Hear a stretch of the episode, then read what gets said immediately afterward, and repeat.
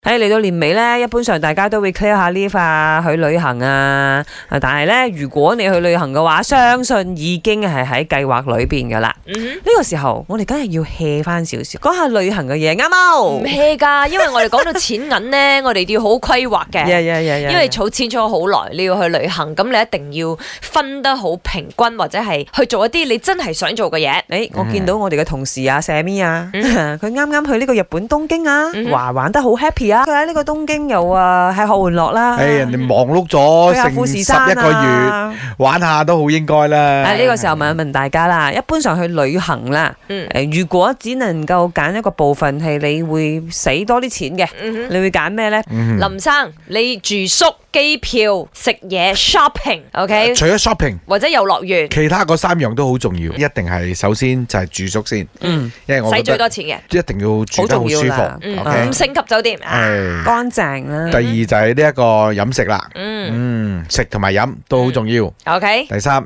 機票嗯即係都要坐得 舒服。啊係誒、我自己本身咧就係食嘢啦，啊嚇我我攞最多錢就係吃東西，哦，第二就係 shopping 啦，二啊，咁第三就係酒 店啦。誒，我而家對 shopping 呢回事係冇慾望，嗯我冇物質慾望，因為你每一日都喺度 shopping 緊，哼，係啦唔。係講真，我其實咧都係酒店先，因為我覺得住得舒服好重要。啊但係如果計購物嘅話，會唔會將佢分一分類呢？喂，有啲人呢中意買包包，有啲人中意買波鞋衫，啊，係中意買嘢嘅人係咩都中意買。 嗯，我後嚟發現啦，你中意買嘢嘅人啊，你去到嗰個地方就有嗰個地方最抵嘅嘢買。總之就有嘢啊買啦。所以你排喺第一位係酒店，酒店先第二食嘢咯，都食係。嘢，我第三我唔想承認，但係我同林生其實一樣嘅但係咪有啲人去旅，行呢，嗯佢啊嘅景點係花最多錢嘅，因為哦有啲好好貴入場券啊嘛。嗯咁即係佢喺飲食嗰方面呢，佢好好好係慳普嘢，通嘅。啊 OK，是但有嘢食啊食得飽就 OK 啦。嗯跟住佢要去玩嗯或者去誒睇一啲嘢，譬如有啲博物館、哦，係啊，係啊，一啲畫係啊廊，即係好貴嘅入場費好貴嘅，但係佢都要啊去。係係係去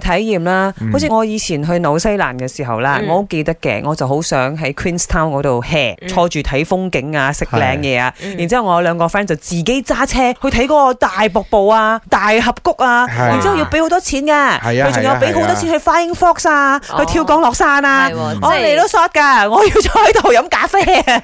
唔同嘅人唔同嘅要 求啦，啱你中意嘅唔一樣啦誒。哎但係貴㗎，因為佢跳嗰個降落傘係咪？後嚟係我圍翻轉頭要差唔多成八百幾蚊馬子啊千幾都有。係啊係啊係係啊啊，安全啊嘛，我好正似想喺大學嗰度都可以坐直升機落去係㗎嘛係係咪係啊，呢啲就係 experience 啦。呀，我去旅行啊，我会像 Emily 这样去 explore，因为世界上这样多个国家，三百多个，一年去一次都做，一生人都去不完哦。我每当去一个国家的时候，所以会把成定义成最后一次旅行，所以会去 explore 自己的 knowledge，看体验一下在马来西亚不会体验到的东西。如果俾我選擇，梗係我瞓得好啦，瞓得好先有精神啊嘛。當你有精神之後咧，你就要食得好，食得好食得飽係咪？你先有力去行嗰啲旅遊景點啊，咁樣先呃 enjoy 嘛，啱冇？